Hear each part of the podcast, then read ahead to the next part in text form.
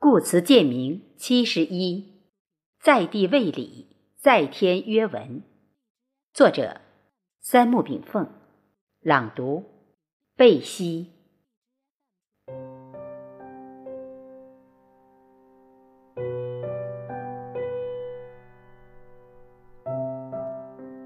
阮籍答庄论言曰：“生谓之阳，降谓之阴。”在地谓之礼，在天谓之文。蒸谓之雨，散谓之风。炎谓之火，凝谓之冰。行谓之时，象谓之星。朔谓之朝，晦谓之明。通谓之川，回谓之源。平谓之土，积谓之山。宇宙世界。看似广阔无垠，却是由极其简单的一对矛盾推动着。这对矛盾的变化发展规律，马克思主义哲学称之为对立统一规律，而中国古典哲学《易经》则通过两个阴阳符号的变化组合，向人们阐述着事物本质与现象之间相互关系。本质是事物的主体，现象是本质的作用。自希腊古典神话哲学、自然哲学、社会哲学开始，西方哲学的讨论就被限制于精神与物质之间。谁是宇宙第一性的问题，直到量子力学的出现，这场毫无意义的意识与存在争论才算画上句号。在宇宙本源问题上，东方的先秦百家学者似乎惊人的一致，他们共同指向了《易经》的太极阴阳文化，因为这里已经为人类提供了答案。文以载道，大化天下。所有文化的共同本质与目的，就是开悟原理，承载道理，传播真理，否则。就是知识而非文化。由之可见，东方文化才是真正意义上的文化，西方文化是在基督文化、古希腊哲学文化、古罗马政治法律制度、文艺复兴运动、资产阶级启蒙运动、工业革命、垄断资本霸权政治、资本决定论等基础上共同作用而形成一种复合型文化。当今西方文化的中心理论，就是建立在形式上，如民主、自由、平等、法治基础上的物竞天择的自然竞争理论，与经济基础决定一切的以利益为核心的资本扩张理论。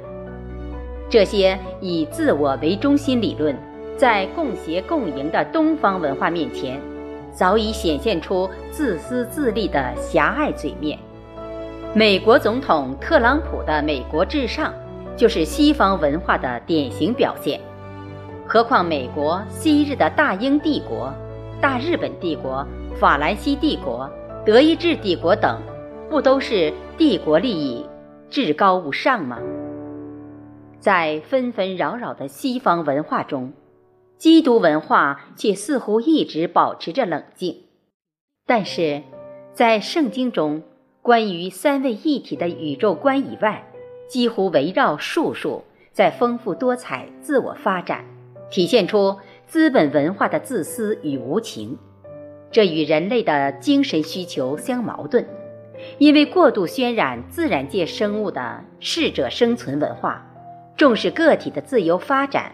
从而忽略了人类文化的社会性、道义性、血缘性、群体性以及宏观发展的可持续性、科学性等。几百年资本主义兴衰已经表明，西方文化很难走出术数文化的樊笼。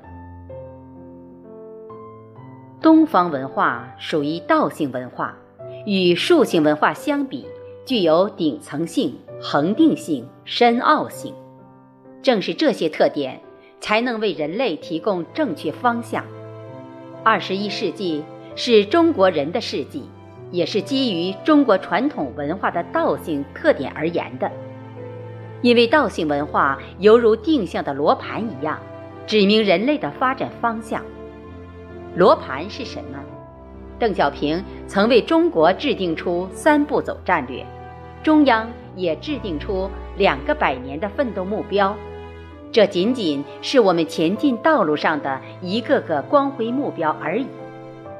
目标是什么？